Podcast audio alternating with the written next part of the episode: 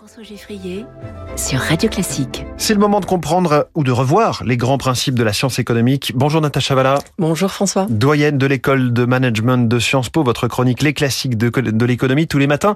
Comment est-ce qu'on mesure les inégalités? Les inégalités, on les regarde depuis très longtemps, mais depuis peu, on a des données assez précises et utiles pour les documenter. On aime mesurer les inégalités au sein d'un pays et on aime aussi mesurer les inégalités entre les pays pour savoir comment l'économie mondiale est capable de générer une sorte de convergence de niveau de vie, ou alors au contraire d'avoir une situation qui se dégrade alors que les richesses seraient de, de plus en plus concentrées. Alors, si on veut définir quand même de façon précise les inégalités, on les mesure comme la dispersion des revenus ou des richesses, des niveaux de vie, entre des différentes entités, des ménages, des pays euh, ou des zones de l'économie mondiale. Alors, on comprend bien que pour pouvoir mesurer l'inégalité, comme il faut, il faut mesurer les revenus de façon précise. La définition des revenus, elle, elle est différente en fonction euh, de ce qu'on regarde. Si on regarde un pays, on va regarder sans doute euh, le PIB par habitant. C'est une mesure un peu mhm. standard qui a ses défauts, mais enfin qui permet d'être homogène. Et à l'échelle d'un ménage, donc l'INSEE en France définit le revenu disponible comme le revenu étant à la disposition des ménages pour consommer et pour épargner. Donc on fait d'abord ce petit calcul qui consiste à regarder ce que vous gagnez et puis on retire tout ce qui concerne euh, voilà les dépenses, les taxes, les, les, les choses qui, que, que, vous ne touchez pas au bout du compte sur votre compte en banque quand, quand, quand la fiche de, de, paye se réalise. Et puis on rajoute les cotisations sociales, euh, les retraites, les pensions, les revenus mobiliers et immobiliers que vous pouvez avoir. Donc ça, on calcule ce chiffre-là et ça nous permet de savoir quel est votre revenu. Et sur cette base-là, alors on peut être un peu plus précis encore et ajouter au revenu euh, la notion de niveau de vie. C'est-à-dire qu'on a un revenu qui, qui, qui sert à, à, à, faire vivre un groupe, un ménage, et en fonction des composantes de ce ménage, on va calculer par tête le revenu. Alors il faut savoir que euh, en tant que parent, vous avez un poids plus important que vos enfants en dessous d'un certain âge, je crois que c'est 14 ans, et ça nous donne ce qu'on appelle l'échelle d'équivalence de l'OCDE modifiée. C'est une hmm. échelle, c'est le nom de cette échelle-là. Et après, on a nos, nos mesures de revenus, on peut faire plein de mesures en fait des inégalités. Alors je peux vous en lister quelques-unes.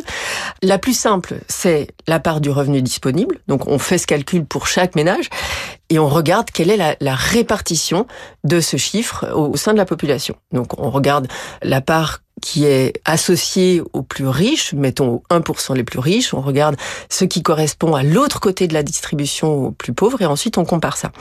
Alors, si je vous donne un petit ordre de grandeur de ce chiffre-là, en 2021, en France, 10% de la population touchait 31% de la richesse produite. Ensuite, on calcule, c'est la deuxième mesure qui est assez courante, ce qu'on appelle le rapport interdécile. Vous coupez la population en tranches de revenus, en 10 tranches de revenus, et vous prenez la tranche des 10% les plus riches, la tranche des 10% les plus pauvres, et vous faites le ratio entre mmh. les deux. Et là, on arrive à un autre chiffre qui nous donne une sorte d'ordre de grandeur, combien les plus riches gagnent par rapport aux plus pauvres? Une troisième mesure consiste à élargir ce, ce, ce, rapport interdécile en utilisant tous les déciles. En fait, on peut utiliser euh, les 20% les plus riches et les 20% les plus pauvres. On peut utiliser les 10% les plus riches et les 40% les plus pauvres. Alors là, je vous introduis... Les extrémités de, du spectre sont éventuellement plus larges. Voilà, c'est ça. Donc une, une, mesure très récente, et après je viendrai à la, la mesure phare qui est le, le, coefficient de Gini.